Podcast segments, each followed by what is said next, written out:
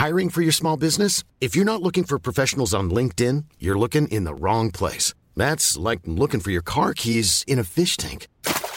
LinkedIn helps you hire professionals you can't find anywhere else, even those who aren't actively searching for a new job but might be open to the perfect role. In a given month, over 70% of LinkedIn users don't even visit other leading job sites. So start looking in the right place. With LinkedIn, you can hire professionals like a professional. Post your free job on linkedin.com slash people today.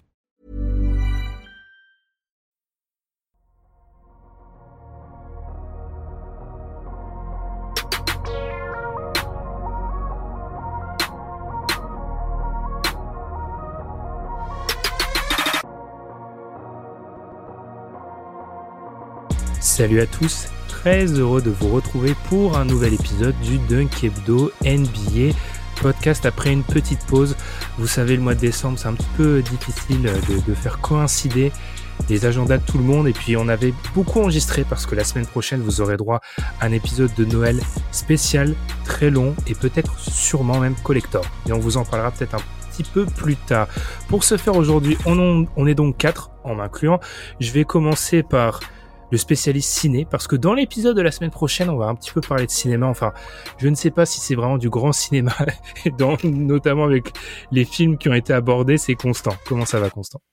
Bah ça va bien. Très heureux de vous retrouver pour ce nouveau podcast. Ça y est, je pense qu'on peut officiellement dire là, après 30 matchs, on peut enfin tirer de vraies conclusions sur les équipes NBA. Ça y est, c'est parti. C'était un peu notre débat par rapport à une équipe en particulier à l'Ouest qui n'est pas au sujet du podcast d'aujourd'hui, mais qui va être abordée dans les semaines qui viennent. On s'était dit, est-ce qu'on doit attendre? On ne doit pas attendre. Je suis, dans ton camp, moi, Constant. J'estime qu'au bout de 30 matchs, si tu peux pas juger au bout de 30 matchs, c'est qu'il y a un problème, en fait. Parce qu'on est au tir de la saison, au bout d'un moment, c'est le moment de juger. Gabin, comment ça va? On parle de tes Raptors aujourd'hui. Eh ben, pour te répondre, dans ma vie personnelle, tout va bien, à merveille. Et dans ma vie de fan NBA, euh, c'est très moyen mais on va en parler euh, bientôt. En même temps, il est fan des Raptors, il a été gâté pendant 10 ans, quoi. C'est, Ouais, bon, bah, écoutez. Honnêtement, entre le fan des Raptors et le fan du Thunder, ça va. Il n'y a pas à plaindre. Oh, moi, ça fait ça fait trois ans que je me tape quand même de la bonne grosse chiasse euh, tous les soirs. Hein. Tu vois, lui, il y a trois ans, il était champion NBA, donc euh, bon. ouais, bon. Sur, sur, le, le moyen, le passé récent, c'est vrai. Après, on a vécu le Bronto et hier j'ai vu des tweets pour dire que maintenant c'est KD Honto, un truc comme ça. C'est vrai que KD déjà au KC mettait des game winners euh, à Toronto. Hein. Ça, c'est, ça et ouais, c'est compliqué un peu. Madiane, on n'a pas ce genre de soucis. Euh, on souffre déjà beaucoup trop avec l'OM. Comment ça va, Madiane? Ça va très bien. Très très bien. Et puis, euh, c'est ce que je disais. Euh, quand on n'a pas d'équipe à supporter, on peut tirer à vue sur toutes les autres équipes. Personne peut nous, peut nous tacler en retour. C'est ça qui est formidable. À vue. Je pense que déjà le, ton est donné, tiré à vue, hein, au bout des trois premières minutes. En tout cas, nous aujourd'hui, on va donc parler des Hawks et mais également des Raptors en première partie. Deux équipes qui étaient un, plus ou moins mises, en tout cas selon nous, dans le même tiers, dans le même groupe de niveau à l'Est. On va se dire après 30 matchs, bah, quelles sont les conclusions qu'on peut tirer? Et elles risquent parfois d'être contraires et parfois bizarrement de se rapprocher.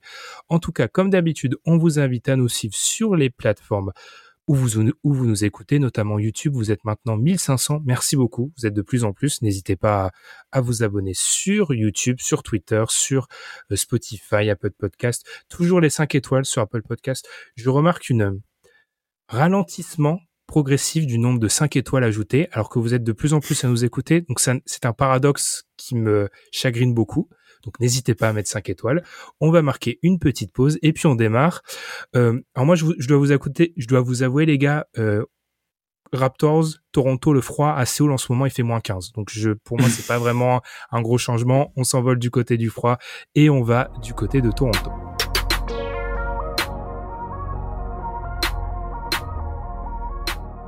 Honneur aux Raptors pour débuter.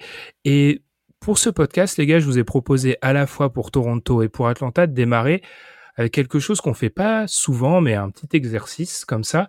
Résumer la saison ou le début de saison, en l'occurrence, en un mot. Gabin, ce sont tes Raptors.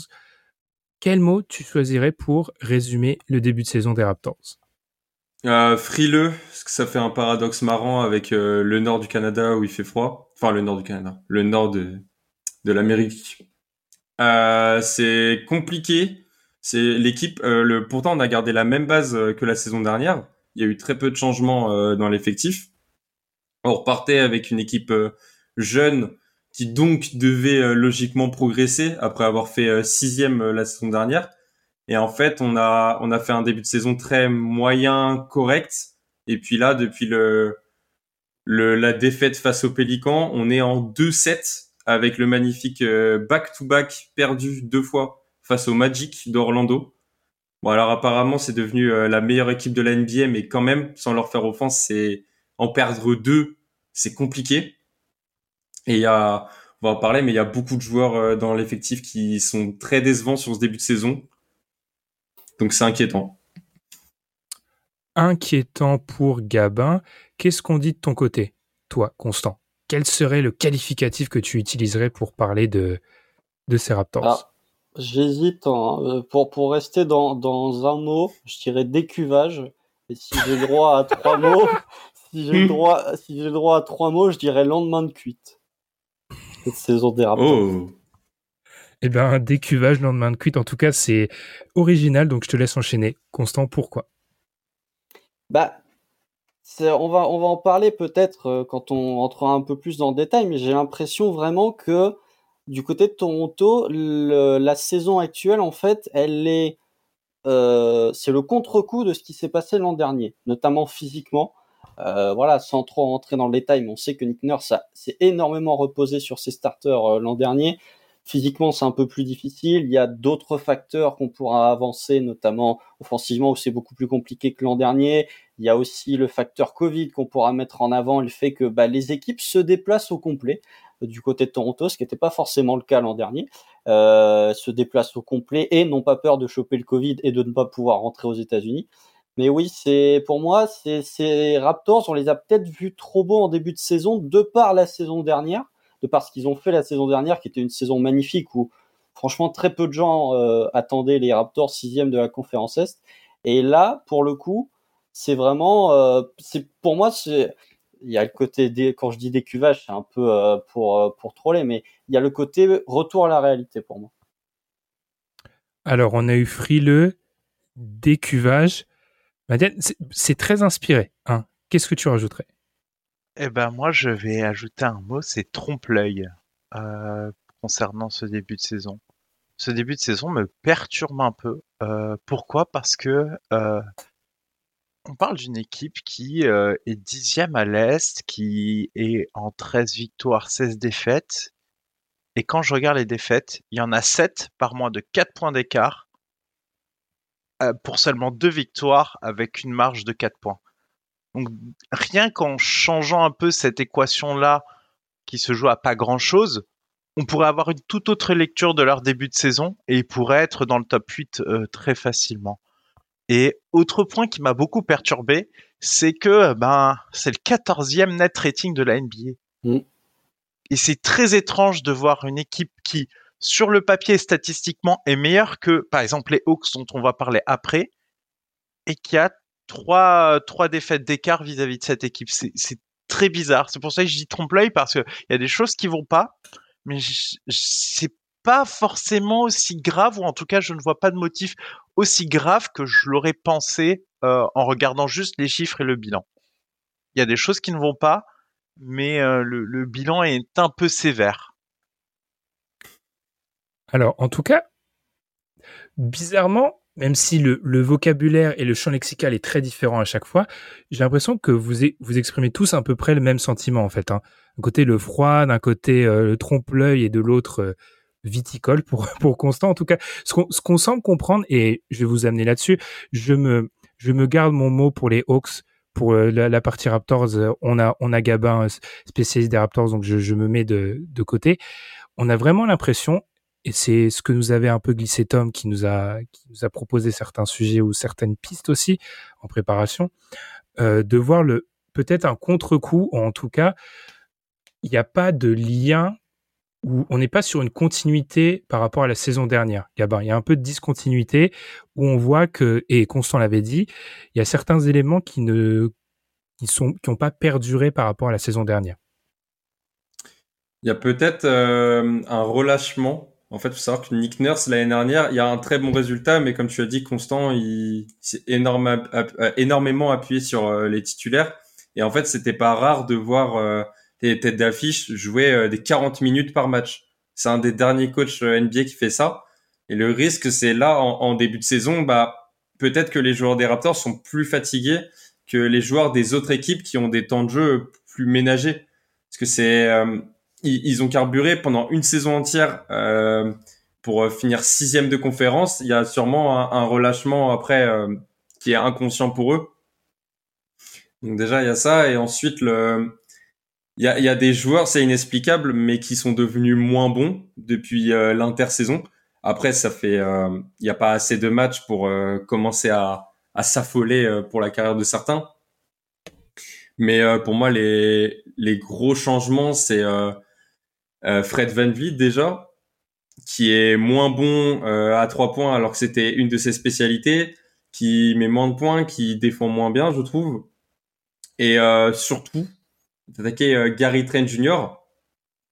On sait qu'il avait un gros rôle pour prendre feu à trois points sur certains matchs.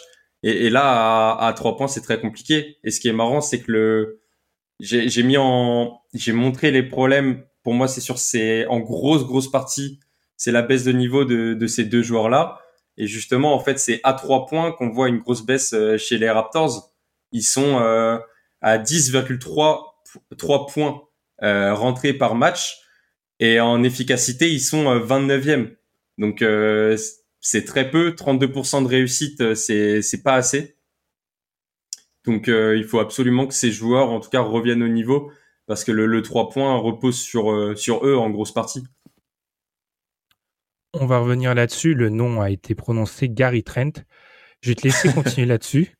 Constant, et on va parler, et Madiane, si, si tu as aussi des billes là-dessus sur le bac court, parce qu'effectivement, dans le, le marasme, le mot est peut-être un peu fort, mais dans les difficultés de Toronto sur le début de la saison, on va y revenir. Il y a toujours l'attaque de mi-terrain, ça c'est une espèce de constante depuis plusieurs années, mais il y a aussi le bac court avec Fred Van Vliet où il y a euh, des contre-performances sur les débuts de saison. Ouais, bah, Gabin parlait de, il n'y a pas de raison de, s'affoler. Je pense qu'il y a un agent qui doit être en train de bien s'affoler quand il voit les performances de Gary Trent.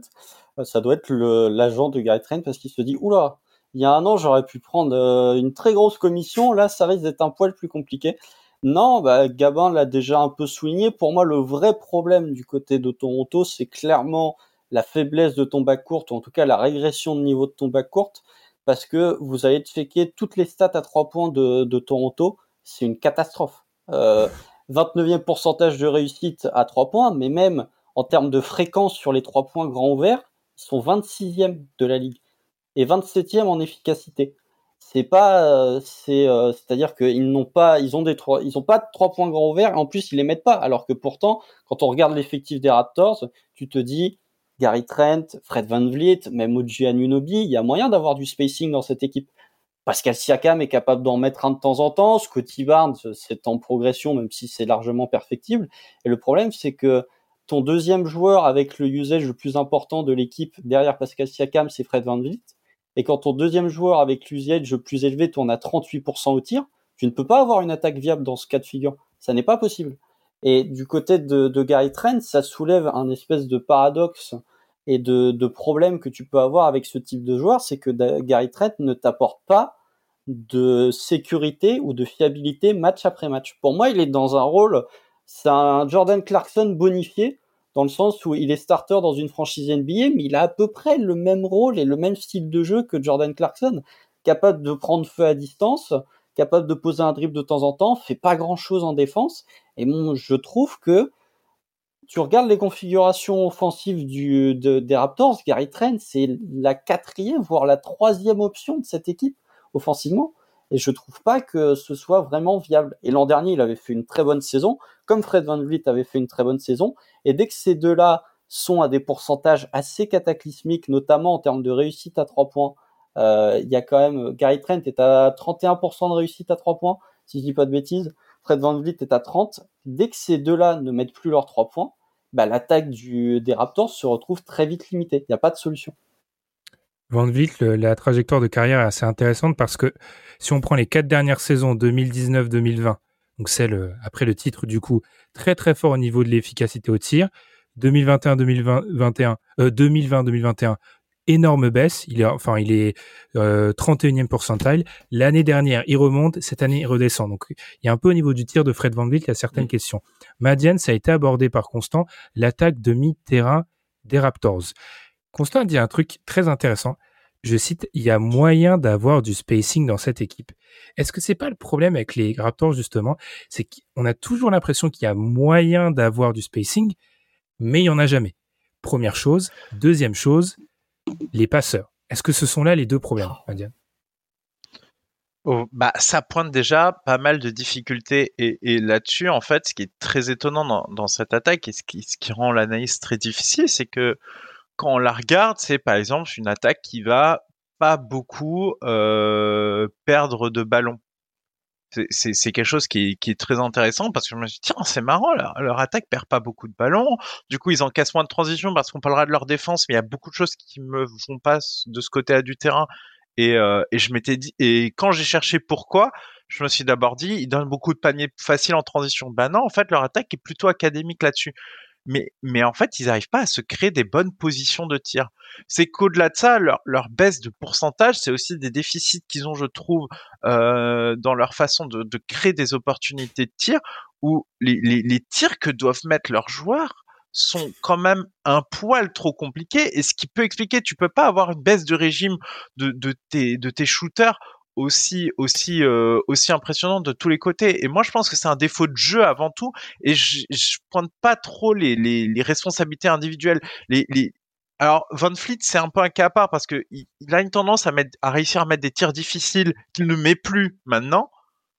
Mais quand même, on lui facilite pas le boulot. Et quand tu es un joueur offensif et que t'as pas des tirs faciles, et qu'après on te demande de mettre que des tirs difficiles, c'est c'est très compliqué. Alors que dans une série où tu alternes des tirs faciles et des tirs difficiles, où tu es un peu en jambes, tu peux mettre tes tirs difficiles. Là, en fait, ils passent leur temps à enchaîner des tirs plutôt difficiles, notamment à trois points, ce qui fait qu'ils sont en catastrophe sur la réussite, mais c'est pas des mauvais tireurs. Et moi, je trouve que c'est le playmaking global de cette équipe qui fait défaut.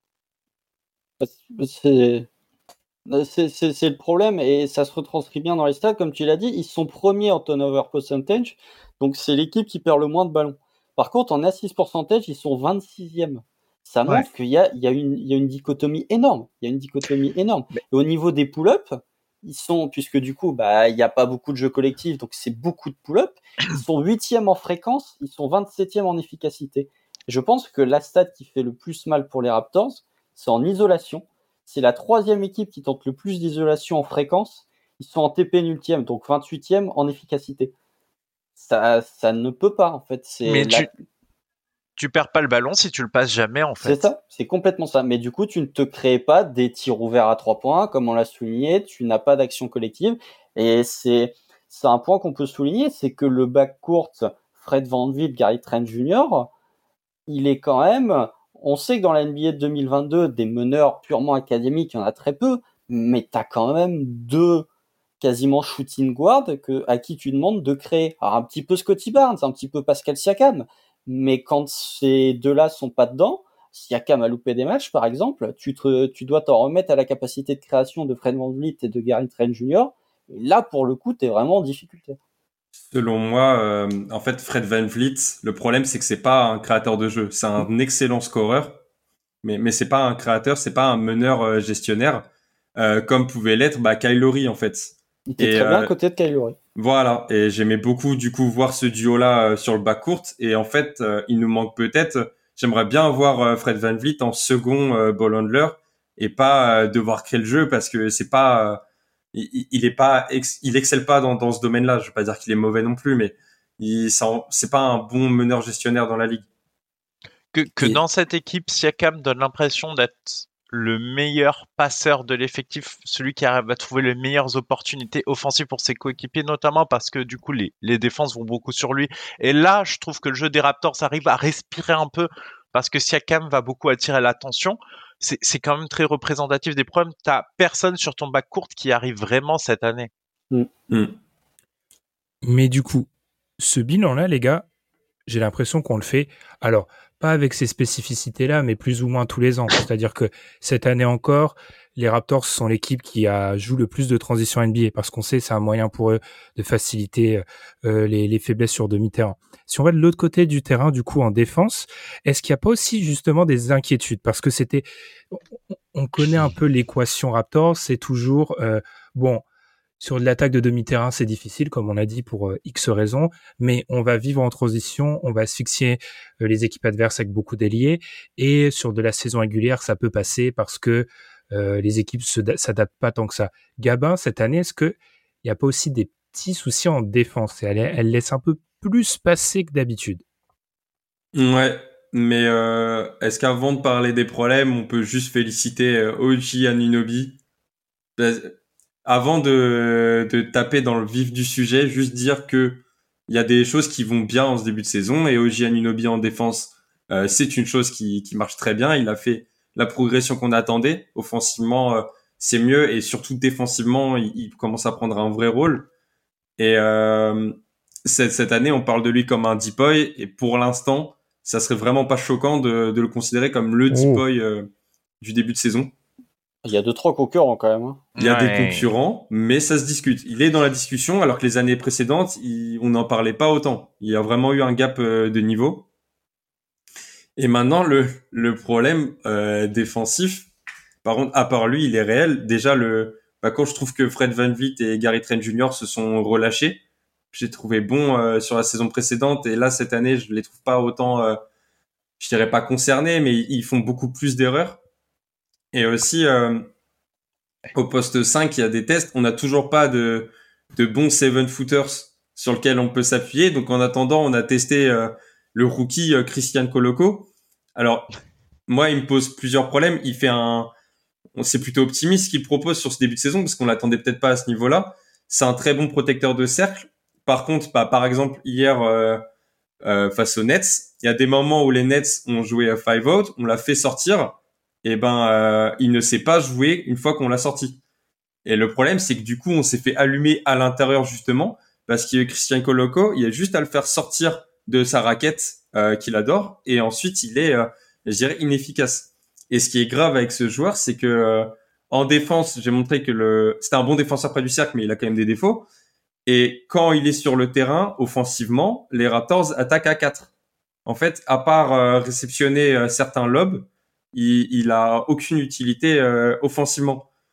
Et pour moi, c'est un vrai problème. Et le, la, la question, elle se pose toujours est-ce qu'il faudrait pas aller chercher un vrai pivot euh, du côté des Raptors? Mais la, la défense, après, elle est, elle est bonne. Mais euh, pour pour cette équipe-là, je m'attendais à être dans les top 10 défense de la ligue. Bah, en fait, euh, j'aurais pas attaqué sur l'intérieur justement. Moi, le problème, la défense, je trouve que c'est pas l'intérieur qui fait le, le plus défaut parce que mine quand tu regardes les statistiques dans la peinture, euh, par exemple, un des trucs qui permet à cette défense de pas prendre l'eau, parce qu'il y a des stats qui sont très négatives, euh, c'est notamment qu'ils arrivent bien à verrouiller le rebond, à empêcher les secondes chances. Euh, c'est une défense aussi qui arrive qui arrive euh, très facilement à forcer les pertes de balles parce que ça, collectivement, je trouve que les rotations sont bien respectées. Il y a une discipline globale. Il y a des choses qui vont bien. Par contre, moi, c'est sur les contestations de tir, notamment à mi-distance, où là, le bac courte, et on n'a pas cité son nom, Scotty Barnes, ça ne va pas.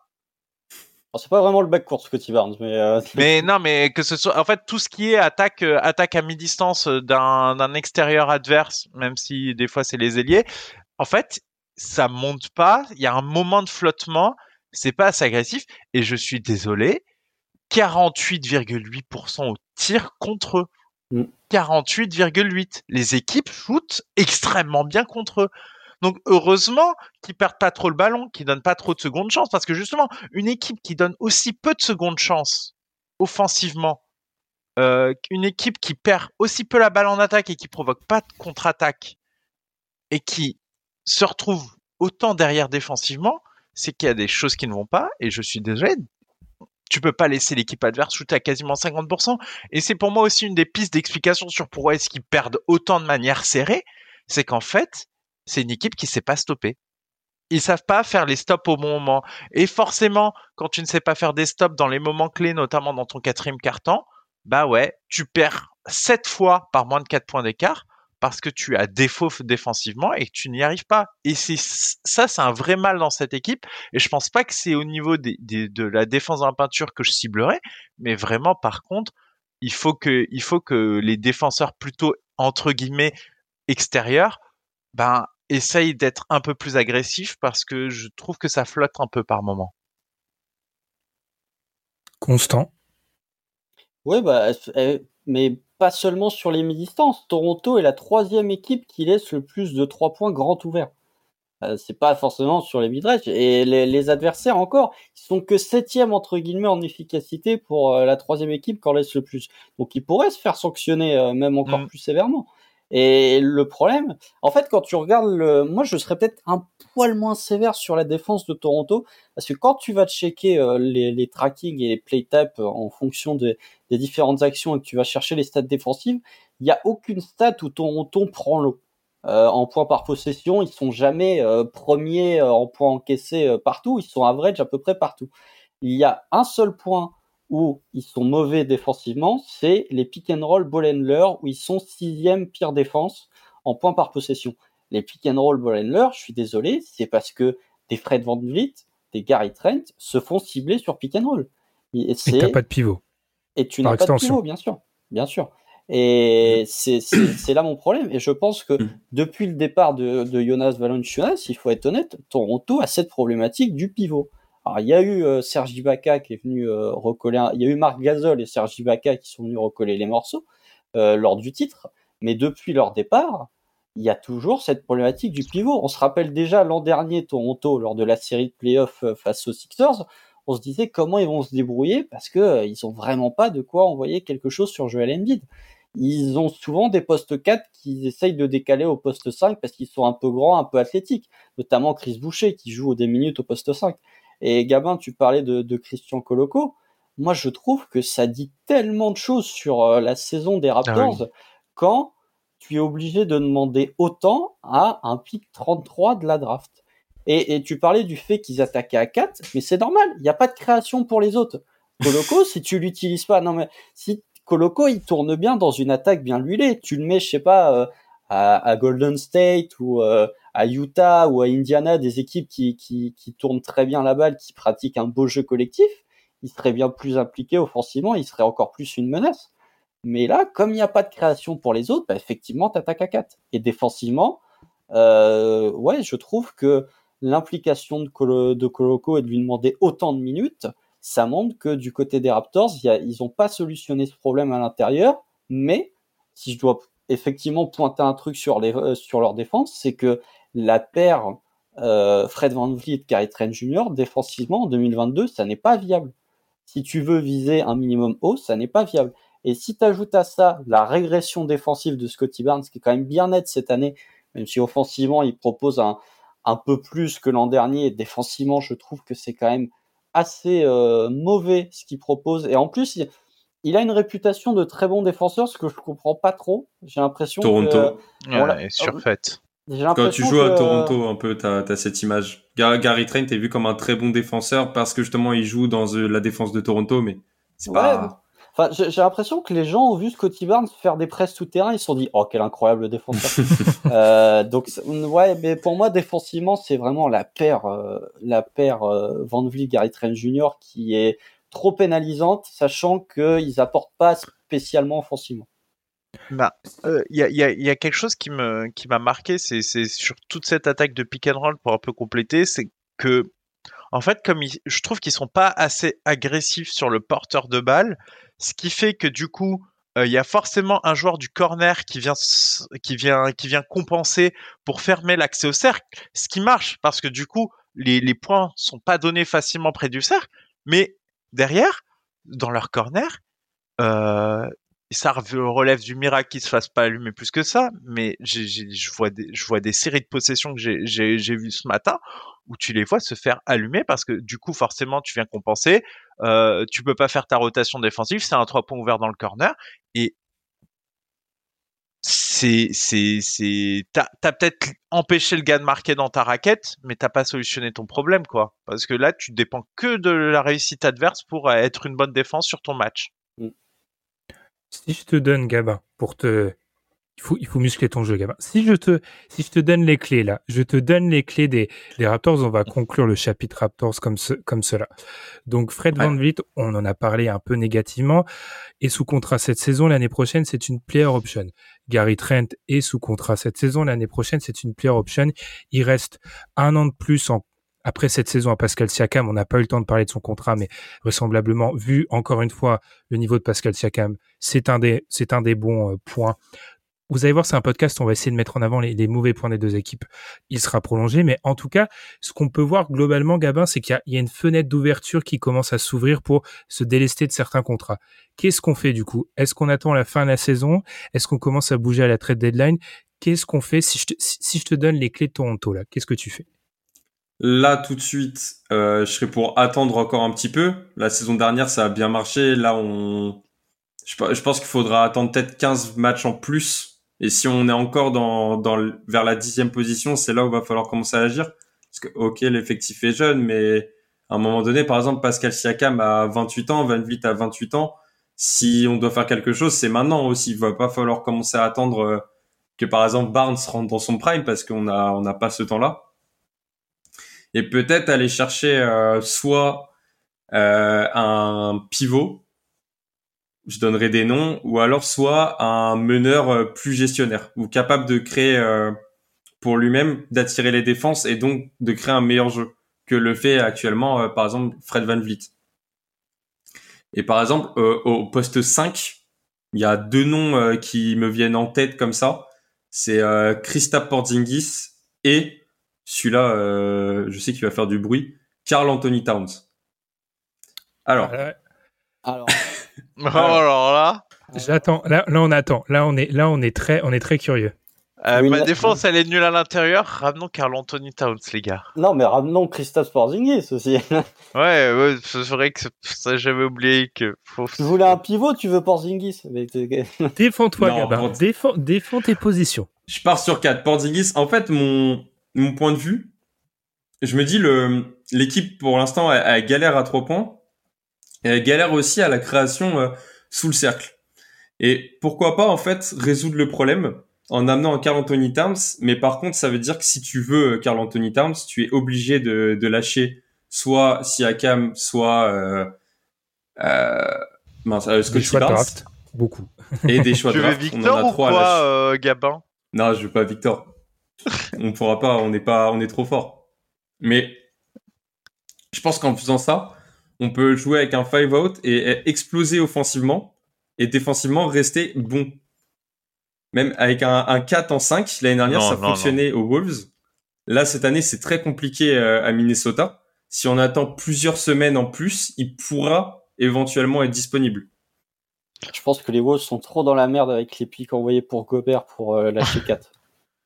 Mais après, après l'option, Porzi, euh, honnêtement, elle avait été pas, pas, proposée par Tom, mais soufflée, euh, susurrée par Tom, dira-t-on. Le, fait est que les gars, si on regarde le marché, il n'y a pas trop d'options en 5, hein, globalement. Hein. Mm. Si tu vas aller euh, chercher quelque chose, il n'y a pas d'options. Hein. Donc, Thomas Bryant. Il y a Thomas Bryant. je, préfère chercher un, un, gros ball qu'un 5. Ah, mais ça coûte le 5, c'est pas la prio. Oh bah, il propose 4. Euh, c'est 4, ça coûte cher. Hein. Ah ouais, non, mais 4, euh, Moi, pour le prix de 4, je prends un Bologner. Hein. Ah, ouais, c'est... Mais du coup, si j'étends un peu la question à, vous deux, Madiane et Constant, assez rapidement, est-ce, qu'est-ce qu'on fait? Alors, on a été assez négatif, on s'excuse, on sait qu'il y a une... On a, vous allez voir, il va y avoir un petit jeu dans l'épisode de la semaine prochaine par rapport aux endroits où on est écouté dans le monde et on sait qu'on a une communauté canadienne qui nous écoute notamment. Bref, euh, qu'est-ce qu'on fait? On a été négatif les gars, mais qu'est-ce qu'on fait? Est-ce qu'on on se dit qu'on peut se qualifier du côté du play-in avec les Raptors et que ça reste quand même solide? Qu'est-ce qu'on fait? Je vois Constant froncer très fort, donc vas-y Constant. Non mais la carotte du play-in, euh, Adam Silver a une idée de génie en mettant euh, la carotte. C'est tellement une bonne idée. C'est une idée incroyable hein, parce que du coup ça fait qu'il y a des gars qui font des panic buy euh, bon c'est un terme footballistique mais il y en a qui font des, des panic moves euh, juste pour dire ah putain on peut accrocher pardon on peut accrocher le, le moi je trouve que il y a rien de pire que d'être médiocre en NBA quoi. C'est c'est vraiment la, la 11e place c'est tu peux pas faire pire. Je préfère être 15e que d'être 11e très honnêtement. Après qu'est-ce que peut faire les, les Raptors? C'est la question que je me pose parce que la situation actuelle et le mauvais début de saison a mis Mazai dans une posture un peu inconfortable. Et je pense que c'est assez, c'est peut-être la première fois qu'il se retrouve dans une situation aussi inconfortable à la mi-décembre. Parce que voilà, après les éliminations en playoff, il pouvait se retrouver dans des situations inconfortables. Là, qu'est-ce que tu fais? Tu restes euh, avec le même roster en disant ça va recliquer comme ça a cliqué l'an dernier, sachant qu'on l'a pas précisé, mais l'an dernier Toronto était euh, en pourcentage de victoire, était dans le clutch, était la huitième équipe, c'était la huitième équipe euh, en pourcentage de victoire. Cette année ils sont vingtième. Elle est là la vraie différence, c'est que l'an dernier Toronto gagnait ses matchs dans le clutch, cette année ne les gagne pas. Et ça rejoint ce que dit Madiane, c'est que ta défense n'est pas capable de faire les stops au moment où il le faut. Donc après au niveau des renforts qu'est-ce qui, quels sont les joueurs réellement disponibles et pas euh, utopiquement qui pourraient apporter aux, Raptors et leur faire passer un cap? Et quand j'entends leur faire passer un cap, c'est pas terminer huitième de la conférence Est. J'en vois très peu. J'en vois très peu. Sachant que dans le recrutement, tu vois, tu parlais des, des fins de contrat, il y a quand même eu deux, trois erreurs qui ont été faites. Enfin voilà, vous regardez le match de, de, cette nuit. Boucher, euh, Utanabe qui a été euh, laissé partir du côté des Nets pour signer euh, Juancho Hernan Gomez. Ça, c'est des erreurs. Non, mais c'est, mm. ça peut paraître anodin, mais c'est ces petits joueurs de complément qui peuvent, qui peuvent, enfin, je pense que les Nets, ils sont très contents d'avoir Watanabe. Euh, il leur fait basculer deux, trois matchs cette saison, notamment dans le clutch. Donc, euh, ouais, au niveau des renforts, euh, ah, c'est, c'est compliqué parce qu'en plus, des Fred Van Vliet, des Gary Trent Jr., bah, ils ont pas de valeur marchande hormis le côté contrat expirant. Mais Fred Van Vliet, je n'ai pas la stat sous les yeux, je sais pas combien elle est sa player Il est à, il est à 22, presque 23, 22. Ouais. Eh, il, risque de la prendre, hein, vu la saison qu'il fait, il risque de la hmm. prendre. Il va donc, la prendre. Euh, donc, euh, ils n'ont pas de valeur marchande. Il peut l'abandonner pour plus long vu son âge. S'il réussit à choper un contrat un peu long, enfin s'il envisage pouvoir choper un contrat un peu long, même si on sait que le tempering est, est, un peu interdit, on sait que ça discute quand même avant. Après, voir les... peut avoir long, sa saison, peut prendre. Euh... Vu sa saison et les équipes qui ont du cap euh, l'été prochain, il faudrait que ce soit une prolongation du côté de Toronto. Et puis il était All-Star euh, l'année dernière. Hein. Ouais. Van Vliet, ça, ouais. ça, reste un meneur sous-dimensionné qui est pas porteur de balle. C'est compliqué. Ouais. Hein. C'est compliqué ça. Hein. Mais, mais c'est ce qui manque. Hein. C'est pas assez de playmaking sur le back court. Hein. Donc en mm. fait, il faudrait pour accompagner Van Vliet un meneur euh, qui défend bien, grand, plus dimensionné et qui gère mieux le ballon et le clutch. C'est, je pense que ça n'existe. Tyrese, bien vu. Tyrese Ouais, ils le lâcheront pas. Hein. je pense que c'est c'est mort. Non non, mais c'est non, mais enfin ça.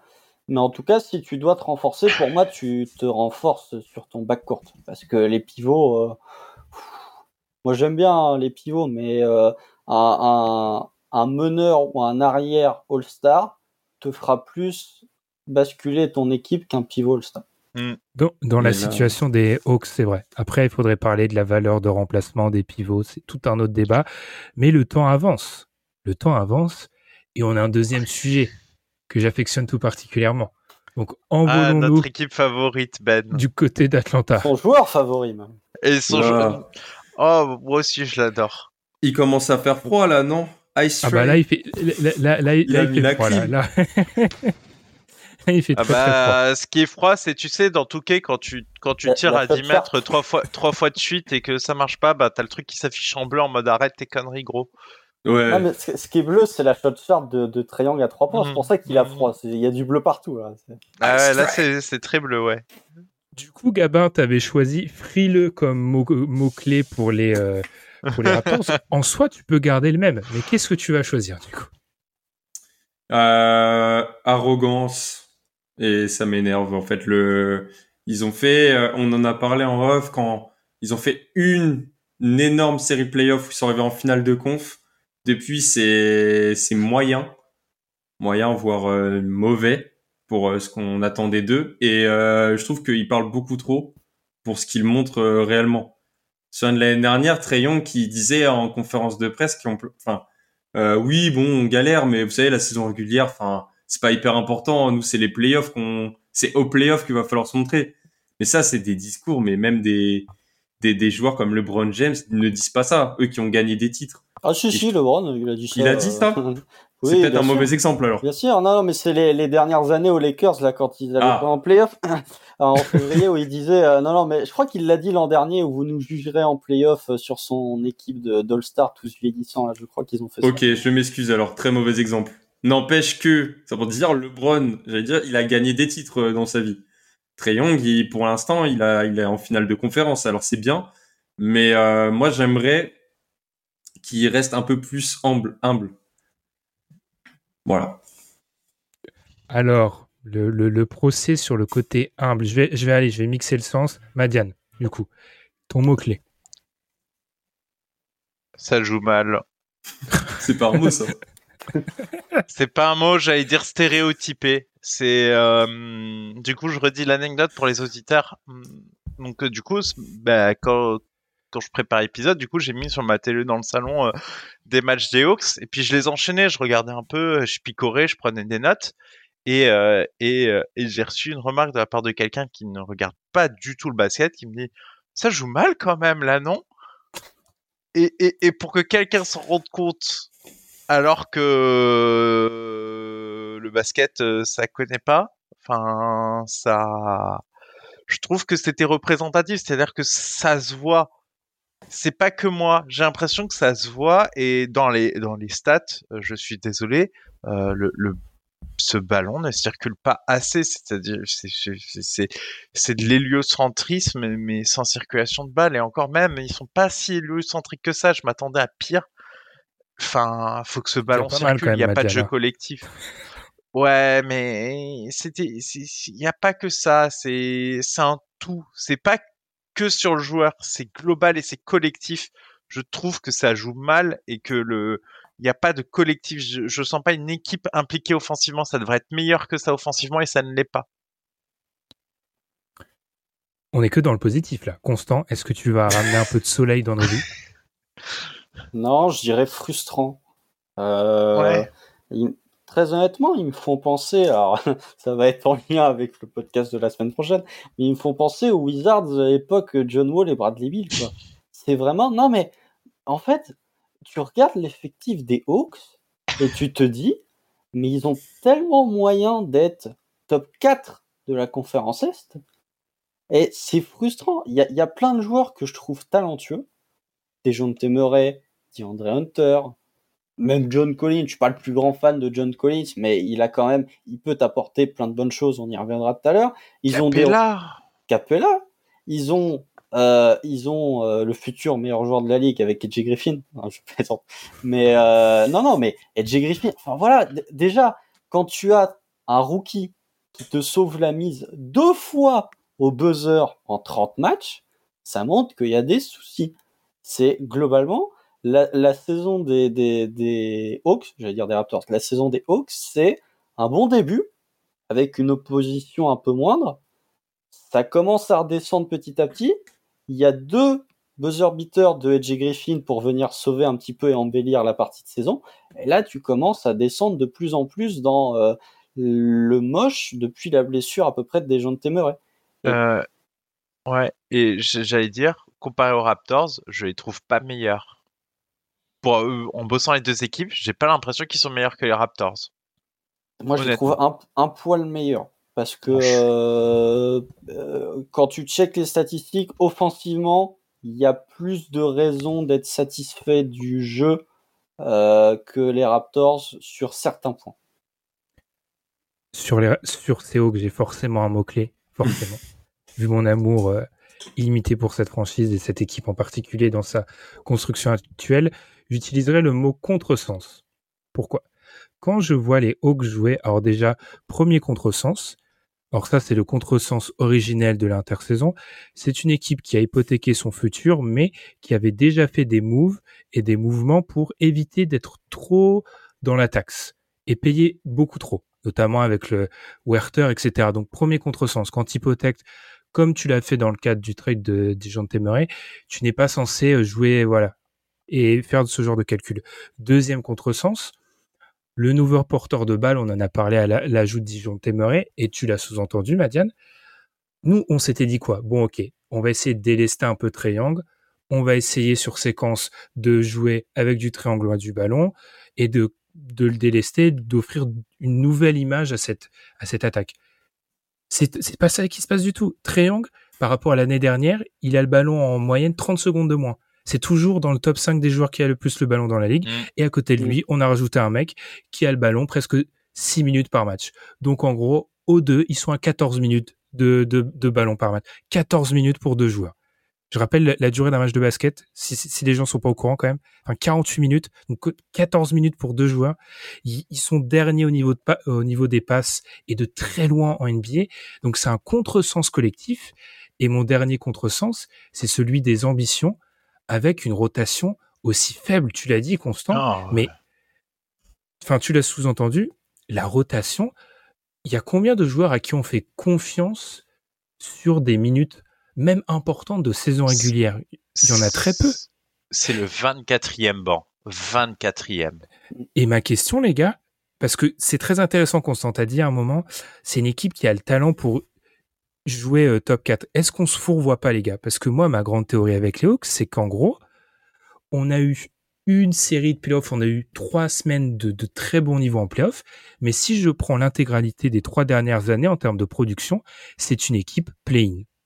Je veux dire, il n'y a rien qui me laisse penser que c'est une équipe qui mérite un autre destin que celui du play Et je répéterai, je finirai là-dessus, ce que j'ai toujours dit vis-à-vis de Seahawks, cette qualification en playoff, c'est un cadeau empoisonné. Parce que ça a totalement décuplé leur, euh, leur volonté, décuplé leur, euh, leurs ambitions, et ils n'ont pas l'effectif fait pour, tout simplement. Si je peux me permettre, peut-être que ces Hawks ont volé trop près du soleil et se sont brûlés les ailes comme Icar. Magnifique. C'était le point culturel. Est-ce que ils se sont, enfin, est-ce que le, d'être allé en playoff, c'est un cadeau empoisonné, mais est-ce que le cadeau empoisonné, c'est pas euh, le proprio des Hawks qui dit un an plus tôt à Travis Schlenk que tu me fais une équipe qui va en playoff l'an prochain, sinon t'es viré. Et du coup, il se retrouve à faire euh, Danilo Gallinari, euh, toutes ces signatures qui n'avaient aucun sens quand tu regardais le projet des Hawks. Et c'est typiquement les Hawks, c'est un truc que moi je, redoute et que je défends souvent euh, quand on parle du Thunder, c'est ne pas griller tes étapes dans une reconstruction parce que sinon tu peux te retrouver dans un intro 2 dans lequel tu ne peux pas t'extirper. C'est peut-être ce problème des Hawks. Rappelons que l'ami, l'ami Triangle avait aussi, aussi à l'époque un peu tapé du poing sur la table au niveau des résultats, de l'équipe, etc. Euh, et il y a le coach qui saute dans l'affaire d'ailleurs. Il y, a le coach. Tu, vois, par exemple, euh, et ensuite parlons du terrain, parce que c'est très intéressant le terrain.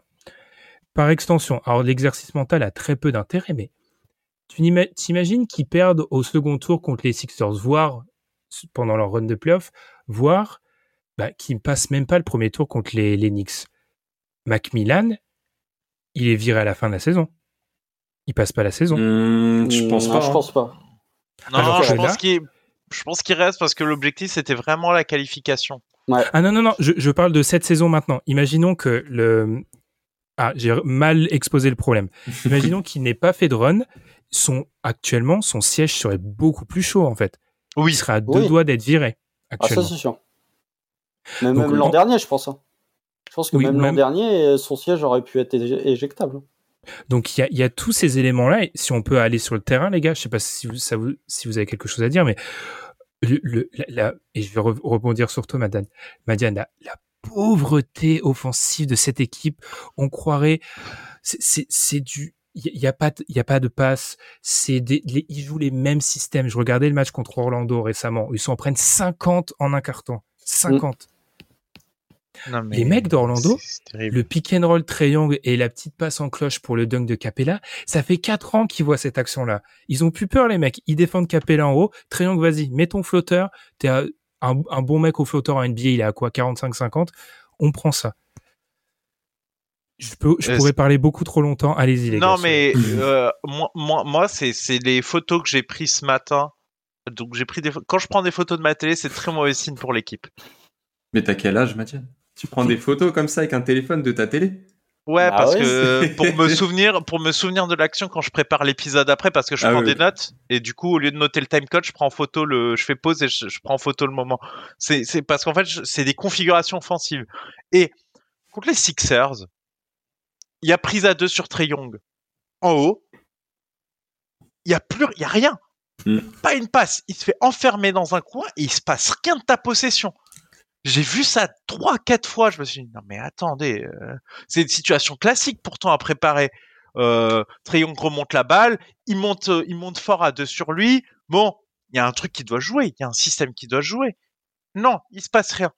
J'ai vu des possessions où il ne se passe rien de la 24e seconde de la possession, de la première seconde de la possession, jusqu'à ce qu'il en reste 7. Et là, ils déroulent une action offensive dans leur quatrième quart-temps qui aboutit sur, bah, t'as pas réussi à trouver un tir en 7 secondes. Bah oui, c'est logique. T'as pas initié un seul mouvement offensif pendant la majorité de ta possession. Et du coup, je me suis retrouvé à devoir expliquer le concept de possession à la personne à côté de moi qui comprenait pas pourquoi ça m'énervait. Mais quand t'as c'est- 24 secondes, déroule sur tes 24 secondes. C'est la version 7 seconds or less de Nate McMillan. C'est c'est euh, pas, pas tu tires en, en moins de 7 secondes, c'est tu trouves une possession offensive alors qu'il reste 7 secondes sur l'horloge.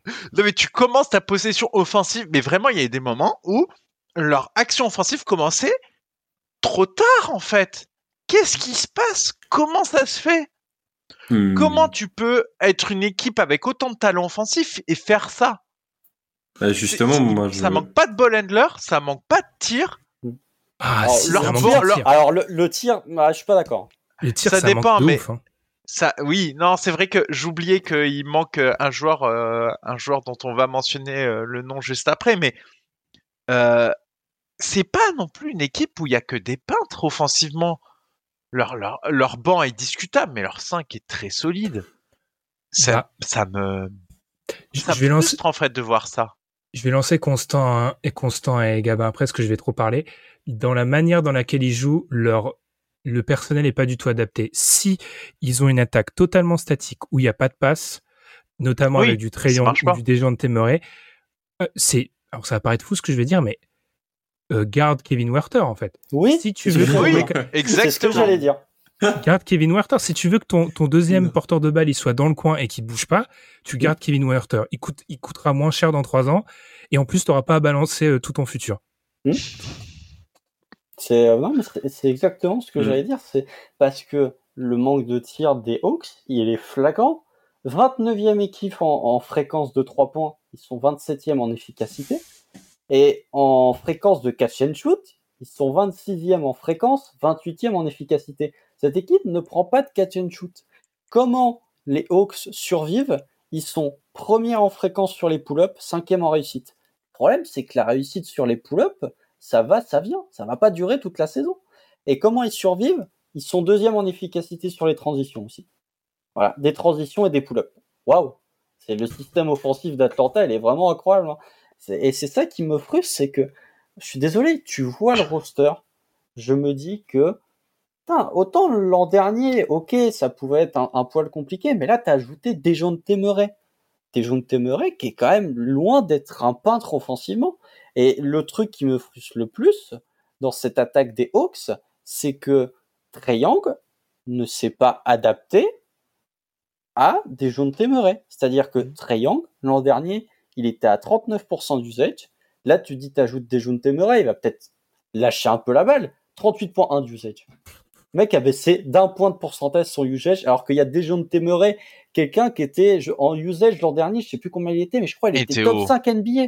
Ouais, il était très haut, Je crois Spurs. qu'il était euh. top 5 NBA. Et, et non, non, tu tu t'en fais un espèce de spot-up shooter et de temps en temps tu lui fais une passe. Et encore, la plupart du temps, des jeunes Murray, il doit scorer quand Triangle est pas sur le parquet et qu'il se retrouve avec la seconde Mhm. minute, où ça marche pas si mal d'ailleurs. Parce que on, balance beaucoup là de, trucs négatifs sur les Hawks, mais je trouve que l'axe des jeunes Murray, DeAndre Hunter, Clint Capella, il marche bien. D'ailleurs, vous allez checker les line-up, les, three-man line-up euh, du côté d'Atlanta qui ont joué plus de 100 minutes.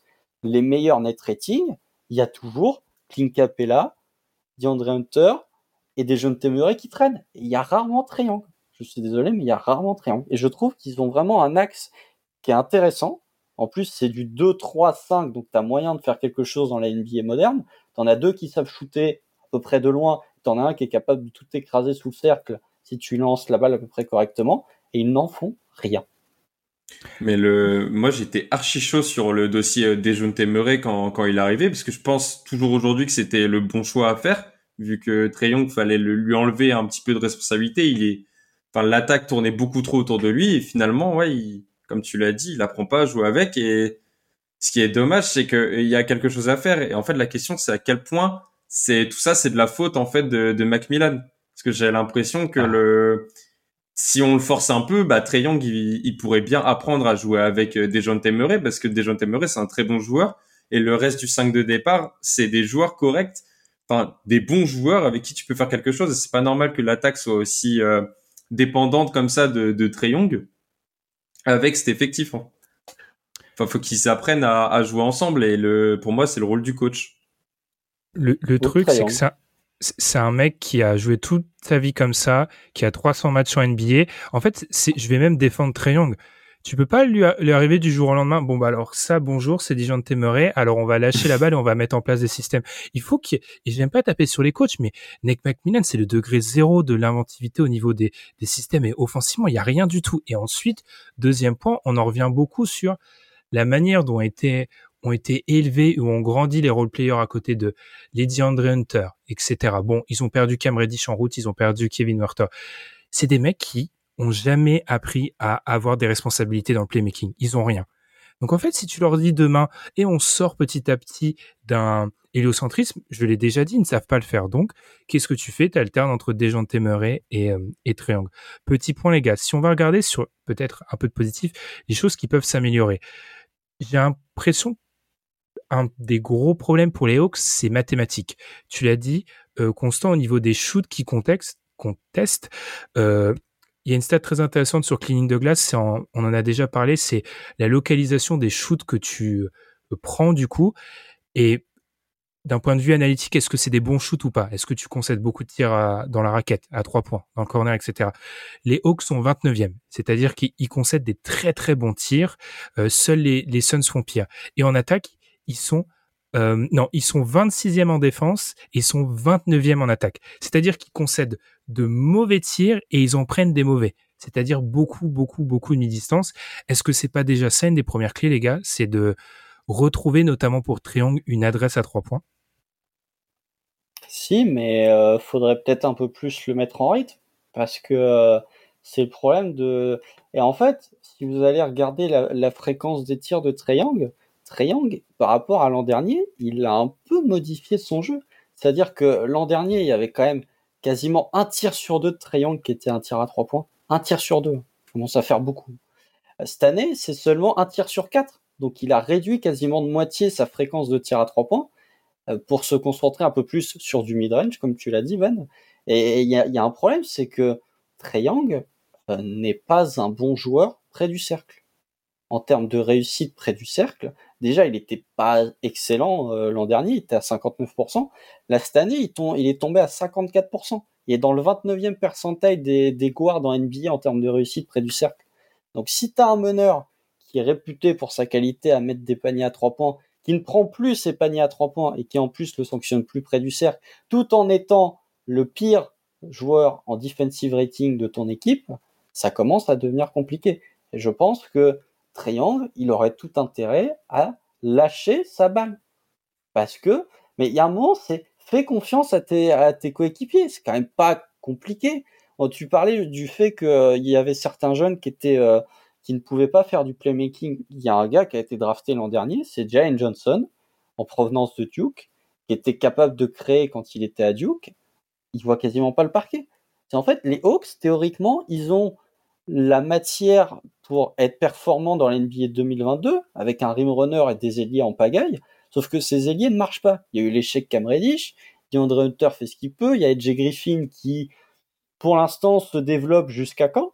Et c'est ça le problème que j'ai avec ces Hawks, c'est que t'as les, as les moyens, mais pour moi, c'est un espèce la, responsabilité de Seahawks qui ne marche pas. C'est une responsabilité partagée entre Nick McMillan, qui est vraiment le degré, comme tu as dit, le degré zéro du coaching. Moi, j'ai même envie de dire, hein, c'est Nick McMillan. T'as pas plus mythe que comme coach qu'Nick McMillan. Et entre lui et Trey qui, pour moi, a quand même de gros reproches à se faire. Et puis peut-être les ambitions, les gars, si on veut continuer, les ambitions euh, de franchise parce que tu l'as dit, très peu de temps de jeu pour un Jane Johnson, mais parce que quand tu as ces, ces ambitions-là, tu peux pas lui offrir du temps de jeu en fait. Et c'est, on en revient encore une fois à la pression qui est mise sur cet effectif. Euh, Madiane, justement, est-ce que c'est pas un peu ça? Euh, On l'a, un peu, on a un petit peu parlé, mais peut-être tu as des billes sur ça pour euh, aller en profondeur, sur l'importance et sur le temps de jeu. Quand on étudie le temps de jeu, on voit qu'il y a des temps de jeu accordés à des joueurs sont pas taillés pour être des pièces importantes d'une équipe qui a ces ambitions-là. Ah non, clairement, euh, moi je trouve qu'il y a beaucoup de talent effectivement euh, dans leur dans leur sac de départ, mais quand on regarde certains joueurs qui voient le terrain, par exemple, bah, ils ont la chance que que Griffin ça, ait réussi à contribuer parce que moi à la base, je comptais, je suis pas censé compter sur lui quand je vois ce qu'ils ont investi et quand je vois ce qu'ils ont essayé de faire cette saison. C'est ça qui est très euh, très bizarre, c'est que Griffin, il a joué, c'est le septième temps de jeu. Mm. Aaron Holiday, huitième temps de jeu. Jalen Johnson, neuvième temps de jeu. 459 minutes. Est-ce que euh, est-ce que c'est des joueurs sur lesquels, euh, quand tu me dis que tu as de l'ambition, quand tu as un joueur de 19 et un joueur de 21 ans, T'as aussi au Congo, on pas, dont j'ai pas parlé, mais lui à la limite, je trouve qu'il s'en sort pas si mal. Pareil, sixième temps de jeu. Enfin, c'est des jeunes joueurs. C'est pour ça que c'est très étonnant. C'est que d'un côté, tu fais une double temporalité où tu balances beaucoup de pics pour euh, aller chercher des gens de t'aimerais, mais à côté, ça manque quand même un peu cruellement de joueurs expérimentés et vétérans c'est très étonnant en fait d'être dans cette espèce de dualité. Et quand tu essaies de d'être dans ce genre de double double double construction c'est là où tu commences à avoir des difficultés parce que ça fait pas sens. Ça fait pas sens d'essayer de développer des, des, joueurs jeunes et de te priver de vétérans expérimentés sur ton banc euh, et d'un autre côté de balancer euh, de balancer autant de pics pour des gens de t'aimerais il y a quelque chose qui me qui me dérange, et, clairement, la construction de l'effectif, effectivement, on en revient à, ça, euh, ce que disait Constant, c'est que je pense que, que effectivement, ils ont voulu aller trop vite, trop loin, que euh, la finale de conf, euh, en fait, il aurait mieux valu pour eux qu'ils tombent sur un hit cette saison-là et qu'ils se fassent taper au premier tour et qu'on n'en parle plus. Euh, parce que là, ils se seraient dit, OK, on va franchir step by step, etc. Mais là, en fait, ils ont l'impression de régresser. Donc, ils font des moves pour essayer d'améliorer l'effectif, alors que c'est pas le moment de faire ça. Et c'est ce qui est très dommage. Et du coup, ça, ça me permet d'arriver à un autre point.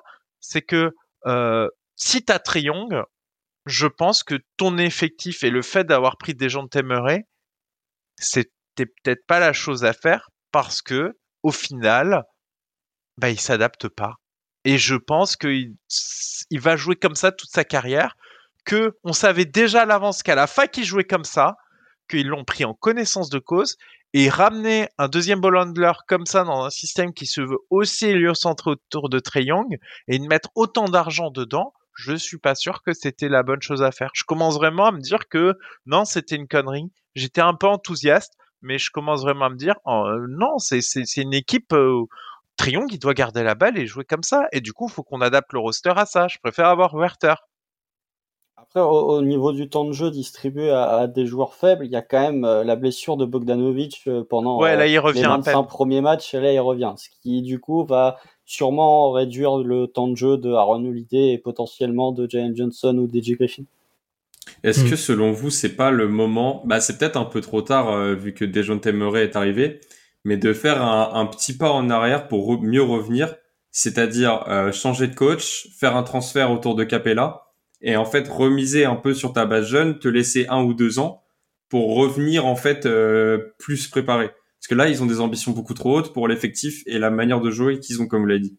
Moi, je pense que virer le coach, c'est déjà une base. de toute façon, il passe pas l'année. Je, serais très étonné je serais très étonné que Macmillan soit encore là à la fin de la saison. Eh, Ouais, Steve mais Nash bon. est disponible. hein. Non, mais c'est une vraie, c'est c'est vrai- c'est quelque chose. C'est qu'en fait là, le, le problème de, de ce que je, je regarde, c'est que je me dis, est-ce que ça joue mal parce que, euh, par exemple, Young ne veut rien entendre, ou parce que personne n'ose lui dire quelque chose à ce sujet? Mm.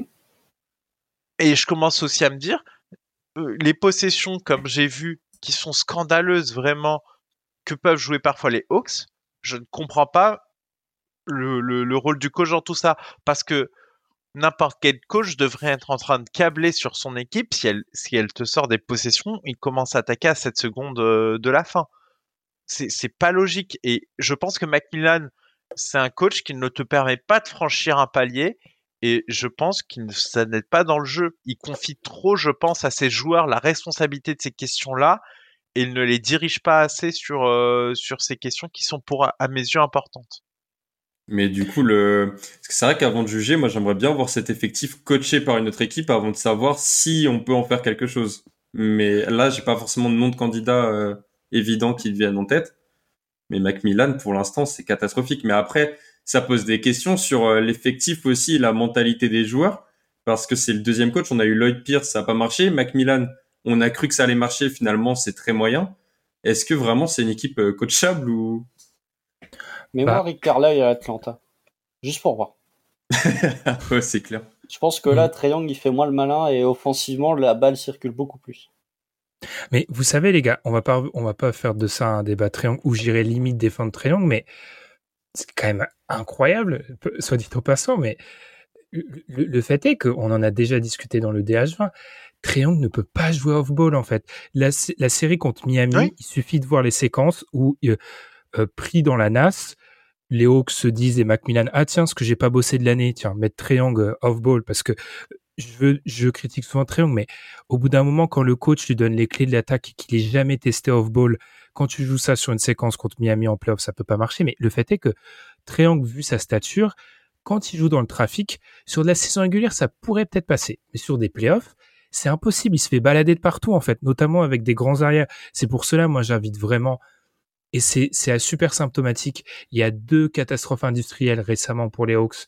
C'est la fin de match contre les Rockets et le début de match contre euh, les, le Magic. J'invite les gens à aller voir ces deux, ces deux bouts de match-là, parce que ces matchs-là sont très intéressants face à des bacs courtes assez grands, ou en tout cas où il est plus difficile de cacher triangle et où il y a beaucoup de longueur, notamment sur le Magic. C'est un truc qui leur poseront, posera toujours des problèmes à cet effectif-là. Donc, en soi, l'idée de triangle of ball, je me demande à quel point c'est possible. Et deuxième chose, pour un petit peu aller de répondre à ta question, Gabin, le trade de Dejounte Murray, c'est un trade qui est une prolongation de contrat caché parce que Dejounte Murray est en fin de contrat à la saison prochaine, fin de la saison prochaine. Tu traites pas trois premiers tours de draft pour un mec que tu vas lâcher au bout de deux ans. Ça n'existe pas. À part si euh, il, il se fracasse avec Trae Young, ça n'arrivera pas. Donc en fait, tu es déjà, c'est un mariage qui va durer plusieurs années déjà. Euh, Peut-être qu'on peut citer son nom, les gars, parce que c'est important et on arrive bientôt à la fin. John Collins, qui, comme d'habitude, est dans les Ah. rumeurs, rumeurs de transfert. Alors moi, je suis Mais- désolé, mais plus le temps avance, plus moi, je trouve que c'est vraiment le dindon de la farce, parce qu'il est productif, John Collins. Mais Et son euh, usage est réduit, hein. Largement. hein. S'il y en a un qui pâtit de l'arrivée de Dejounte Murray dans son usage, chez lui. hein. Il est passé de 19 à 14. Et finalement, euh, less is more peut-être pour John Collins. hein, parce que finalement, il a jamais été aussi bon que quand il a moins la balle. Bizarrement. Mais moi, moi, moi, il y a quelque chose qui me perturbe autour de John Collins. C'est encore une fois, c'est de la construction d'effectifs. C'est, tu as l'impression que dans le front office, personne n'y croyait à John Collins. Et d'ailleurs, j'ai souvenir d'un épisode des Hawks, on se disait tous, ils vont le laisser partir parce qu'on ne voit pas sa place autour de, de, de cet effectif. Et ils le gardent et ils le prolongent à prix d'or. Et maintenant, ils veulent le trader. Mais vous avez vu combien il touche par saison qu'il va récupérer? Surtout parce que tu le mets pas assez en valeur finalement. Enfin, les Sismore, etc. Ok, mais il est pas, il est pas incroyablement mis en valeur dans, dans cet effectif des Hawks. Et donc, tu vas pas réussir, à moins encore de devoir lâcher des assets. je pense que, que Collins, il va falloir lâcher des choses pour réussir à t'en débarrasser parce que c'est quoi C'est 22, 23 millions la saison Quelque chose Ouais, comme ça quasi 25, je crois. Mm. Et c'est surtout que que- qu'est-ce que tu vas récupérer de meilleur que John Collins en lâchant son contrat et des assets? C'est Rien. ça, les gars. Est-ce que les Ah ouais Hawks ne se créent pas des problèmes parfois? C'est-à-dire que, Si. typiquement, problème qui se crée, John Collins, deuxième problème, on va finir là-dessus, poste 5. Poste 5, on a donc Clint Capella. Euh, on a la sélection d'Oneka Okongu. Clint Capella est prolongé. On est donc dans une situation où Oneka Okongu reste un joueur de banc, je pense. Il y a des flashs à l'instant, mais il va, entamer sa quatrième saison l'année prochaine avec Clint Capella qui est, je pense, on peut le dire, et il y a plusieurs suiveurs des Hawks, euh, notamment aux États-Unis, qui le disent, le meilleur joueur des Hawks sur le début de la saison, Clint Capella. Ton numéro 6 de draft va entamer la quatrième saison, celle de son contrat, remplaçant. Avec, n'ayant jamais eu une seule chance de prouver ce qu'il valait en tant que titulaire, normal, le mec devant lui est un des meilleurs pivots de la NBA défensivement. Est-ce qu'ils se créent, pas- ils, se créent- ils ont pas une capacité incroyable à se créer des problèmes? Enfin, parce que moi, Bah, elle, elle a pas de sens cette situation-là. et, et, et je rappelle, le proprio, a priori, ne veut pas payer sa taxe. On est d'accord? 2023-2024, 160 millions de dollars déjà en, en lice. La taxe, elle est à 162 potentiellement. Ils, ils vont pas faire mieux, hein. Ils vont rien changer, hein. Si, si, s'ils gardent l'effectif tel quel, ils vont pas rajouter un joueur, hein. C'est le problème. En fait, le cas au Congo, il devient problématique à partir de l'an dernier, j'ai envie de dire. Parce que tu, tu, tu choisis un pivot en 6 à la draft, quelle que soit sa position, j'ai envie de dire, tu sais que le pivot va pas être prêt avant sa deuxième saison, très honnêtement. Mais il était En plus- blessé en plus. En plus, il, il était blessé, mais Mhm. quand tu vois le profil de Okongu, euh, très brut physiquement, pas forcément le plus doué euh, offensivement euh, des pivots, tu te dis c'est un produit à, à polir. Donc moi, pour avoir deux ans de, de Okongu formé sous Clint Capella et qui sort du banc sans trop l'exposer, moi je suis ok. Mais il y a un moment où il faut passer le flambeau en fait, si tu veux vraiment euh, développer sur ton 6. Il faut passer le flambeau. Et le problème, c'est que tu ne peux pas te débarrasser de Clint Capella parce que de 1, ça te ferait reculer sportivement, et de 2, qu'est- quel message tu enverrais au reste de ton groupe en disant euh, bon allez les gars on a fait venir des jeunes téméraires pour se renforcer en fait on a notre 6 à développer du coup on va se s'affaiblir en tradant Clint Capella en fait c'est et ça c'est limite un, un sujet qu'on pourrait aborder c'est celui des doubles timelines. Parce que c'est quand même un truc à la mode et un truc qui foire partout les doubles les doubles timelines notamment du côté de- d'Atlanta mais aussi du côté de Golden State.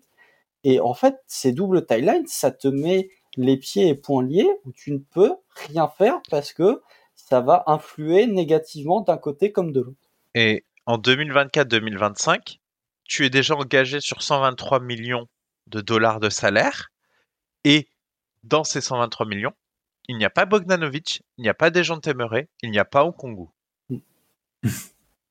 Non, Oui. mais à un moment, si t'as des ambitions NBA, faut sortir le chéquier aussi. Le proprio, il est bien gentil, mais le, ça n'existe pas une équipe qui va loin sans, euh, sans payer la taxe. Bon, après, on, on en revient à la question Mais originelle. t'as le est- potentiel de gagner avec ça? Non. Quel- À ce quel est- tarif-là? Quel est l'objectif aussi de base? C'est aussi la, la- la question de, de mais base. on mais sait pas. tu vois, pour peut-être et terminer là-dessus, après on n'était pas là la semaine dernière, on peut faire un poil plus long. Euh, par rapport au Congo, moi je vais appeler ça le théorème Nick Claxton. Il faut aussi un moment que tu peux le former autant que tu veux, ton jeune pivot. Il faut un moment le mettre titulaire et qui, qui, qui prenne un peu l'eau, honnêtement. Mm. Comme peut, peut le prendre Nick Claxton, qui est. enfin, moi, je, je, veux, je veux pas me réjouir de l'échec de Nick Claxton sur certaines séquences, mais le fait est qu'il y a une différence entre être un protecteur de cercle contre des bancs NBA et être un protecteur de cercle où tu joues plus ou moins tous les soirs un mec du top 30 NBA en fait. C'est pas la même c'est pas la même problématique et le fait est qu'il faut Oneka Okongu, c'est pas le Time Lord Robert Williams, c'est un moment il faut le mettre sur le terrain et il faut qu'il il fasse des erreurs défensives quand il, comme il le fait actuellement, mais face à des titulaires où ça va te coûter bien plus cher. Et bien tout ça, ça va être au prix peut-être de Capella, ça va être au prix de beaucoup de choses. Et je sais pas si je parlerais de double, timeline, tu vois, Constant, je parlerais juste de surresponsabilisation de jeunes joueurs. C'est-à-dire, ils ont eu des hauts choix de draft alors qu'ils sont devenus très bons et ils se sont dit, OK, c'est un haut choix de draft, donc on va pouvoir l'intégrer dans notre effectif assez vite et le surresponsabiliser. Je pense pas que ça marche comme ça. Et que du coup, ils se sont trouvés dans une situation où ils avaient besoin de Capella, ils prolongent Capella, et ils se retrouvent, ils se rendent compte que bah, Capella fait le taf plus que prévu. Donc ils sont un peu euh, embêtés. Ah, les Hawks. Je pourrais faire un épisode de deux heures sur eux, c'est fascinant les Hawks. Euh, quelque chose à rajouter les gars avant de, de terminer? Mais je pense que pour leur bien, de toute façon, avec cet effectif, ils iront pas, euh, ils iront jamais loin. Et pour leur bien, comme j'ai expliqué, il faudra qu'ils fassent un pas en arrière en tradant bah, Capella, ça me vient en tête pour laisser la place au Congo et laisser se développer le groupe, changer le coach. On prend du temps pour changer la mentalité, même si sur certains matchs, on prend euh, des, des le, le temps de, de, trouver un rythme. Mais il, il faut tout changer. En fait, si Là, le problème, c'est que plus ça, on, on dirait qu'ils sont dans des, les Hawks sont dans des sables mouvants. C'est-à-dire que plus ils vont débattre comme ça, et plus ils vont s'enfoncer, parce que là, ils, ils, vont nulle part. Et au lieu de totalement, enfin, faudrait qu'ils changent de stratégie, en fait, que quelque chose se passe. Non, mais le problème, c'est que ils ont envoyé leur pic aux Spurs, donc ils peuvent pas. c'est vrai. Ils peuvent pas, littéralement. Je pense que les Spurs ont fait l'une des meilleures affaires bah, euh, de, de, ces dernières années en envoyant des jeunes témérés pour aussi cher. Oh, peut-être Utah aussi doit se frotter les mains. Ah Utah, ah, Utah, ils se mettent bien aussi, oui. Utah, ils voient ce qui se passe dans Minnesota, ils font Oh, ça sent bon cette affaire là, dis donc, là, c'est pas mal. Hein si, si, on conclut, les gars, euh, aujourd'hui, on a parlé de quoi? Deux équipes de playoff, deux équipes de play-in, mais qui ne vont pas en playoff. On a parlé de quoi? C'est des équipes euh, qui dont la range c'est entre 7 et entre 7 et 10 globalement. Ça serait bizarre de voir les Hawks et les Raptors enfin ou une des deux équipes hors du play-in je ou... entre non, 7 et 10 les deux hein.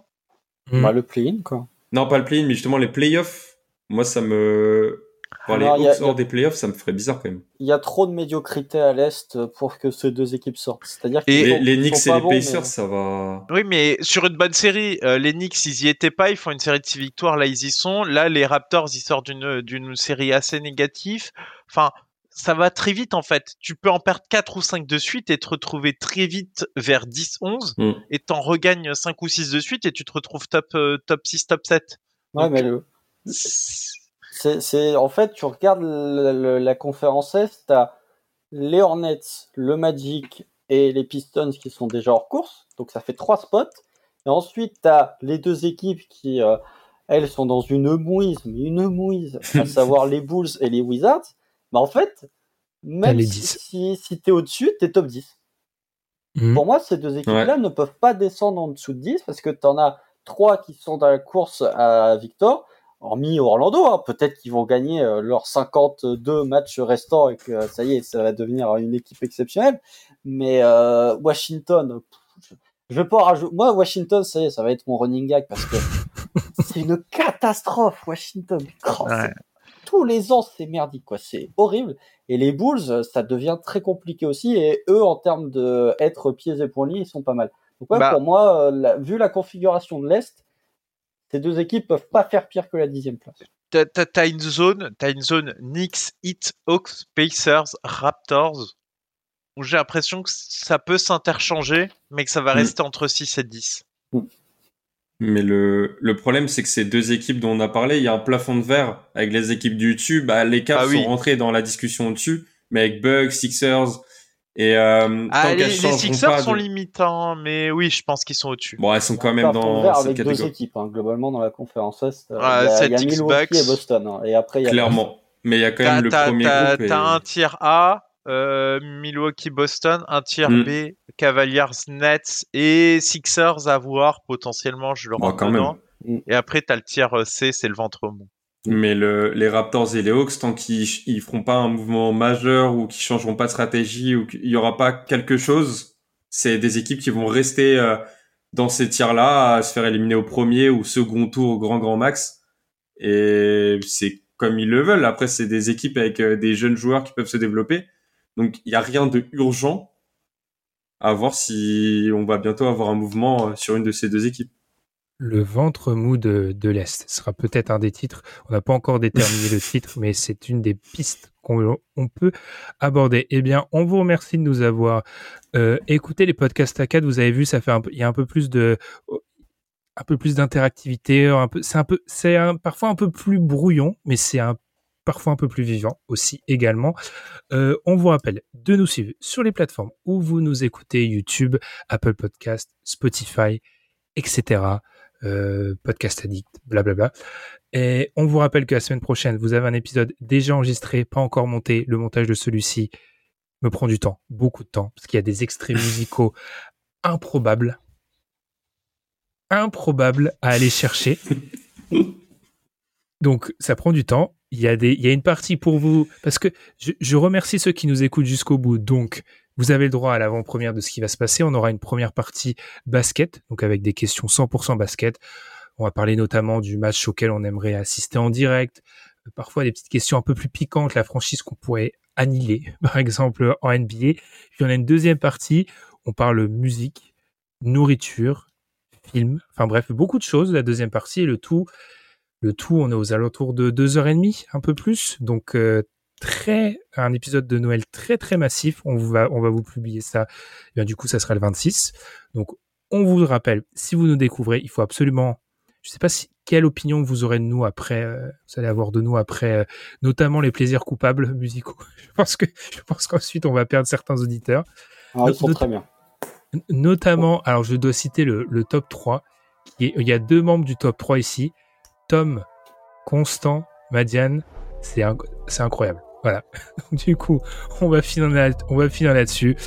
On vous, on vous, vous invite à aller nous écouter la semaine prochaine. On vous souhaite de très bonnes fêtes de fin d'année. Si d'ici là vous n'avez pas le temps de nous écouter. Et puis on se retrouve très vite. Salut les gars et merci.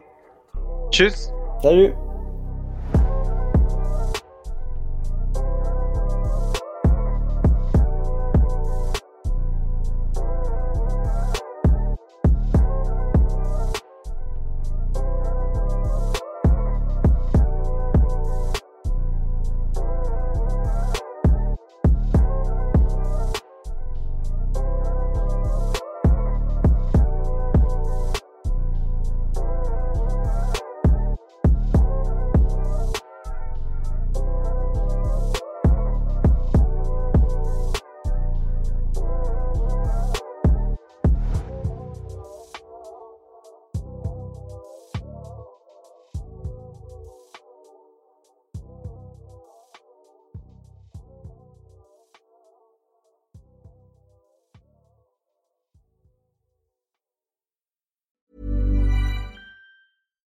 Flexibility is great. That's why there's yoga. Flexibility for your insurance coverage is great too. That's why there's United Healthcare Insurance Plans.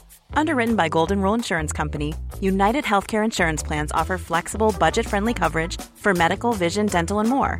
One of these plans may be right for you if you're, say, between jobs, coming off your parents' plan, turning a side hustle into a full hustle, or even missed open enrollment. Want more flexibility? Find out more about United Healthcare Insurance Plans at uh1.com.